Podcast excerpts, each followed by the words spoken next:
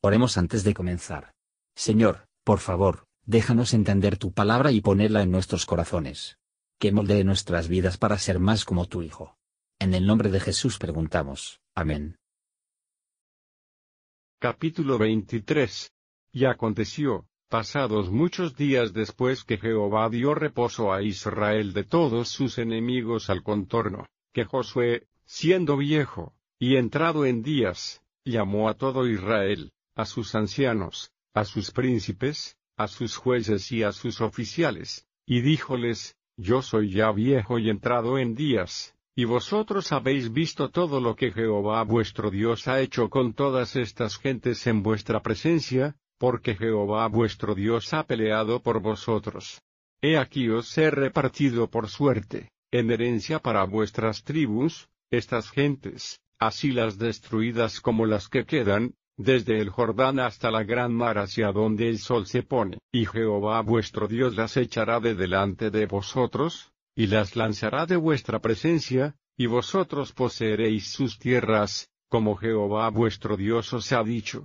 Esforzaos pues mucho a guardar y hacer todo lo que está escrito en el libro de la ley de Moisés, sin apartaros de ello ni a la diestra ni a la siniestra, que cuando entrareis a estas gentes que han quedado con vosotros, no hagáis mención ni juréis por el nombre de sus dioses, ni los sirváis, ni os inclinéis a ellos, mas a Jehová vuestro Dios os allegaréis, como habéis hecho hasta hoy, pues ha echado Jehová delante de vosotros grandes y fuertes naciones, y hasta hoy nadie ha podido parar delante de vuestro rostro. Un varón de vosotros perseguirá a mil, porque Jehová vuestro Dios pelea por vosotros, como él os dijo.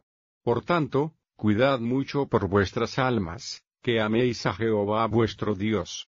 Porque si os apartareis, y os allegareis a lo que resta de aquestas gentes que han quedado con vosotros, y si concertareis con ellas matrimonios, y entrareis a ellas, y ellas a vosotros, sabed que Jehová vuestro Dios no echará más estas gentes delante de vosotros, antes os serán por lazo, y por tropiezo, y por azote para vuestros costados, y por espinas para vuestros ojos, hasta tanto que perezcáis de aquesta buena tierra que Jehová vuestro Dios os ha dado. Y he aquí que yo estoy para entrar hoy por el camino de toda la tierra. Reconoced, pues, con todo vuestro corazón y con toda vuestra alma, que no se ha perdido una palabra de todas las buenas palabras que Jehová vuestro Dios había dicho de vosotros, todas os han venido, no se ha perdido de ellas ni una.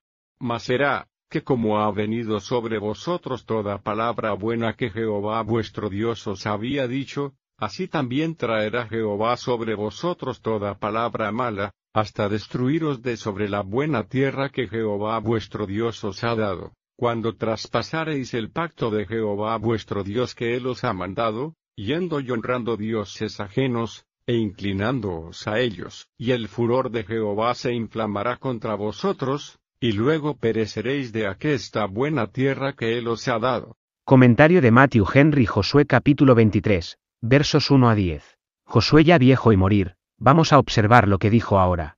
Los puso en la mente de las grandes cosas que Dios había hecho por ellos en sus días. Él exhortó a ser muy valiente.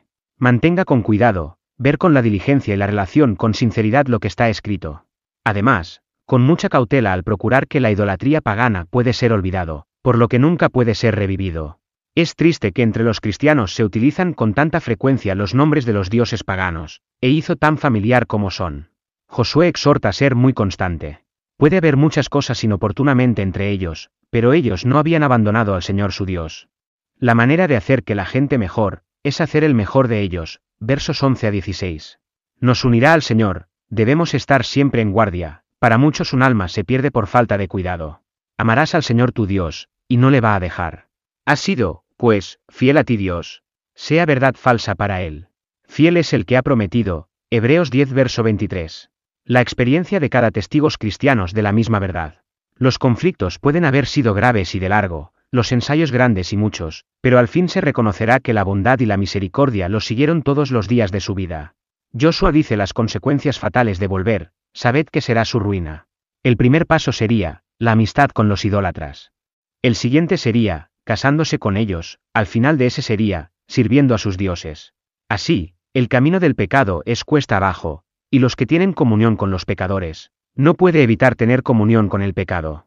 Él describe la destrucción que les advierte de la bondad de la Canaán celestial, y el libre y seguro de conceder que Dios ha hecho de ella, se sumará a la miseria de los que han de ser para siempre excluido de ella. Nada va a hacer que vean como miserables que son, por lo tanto, como para ver lo felices que podrían haber sido. Velemos y oremos contra la tentación.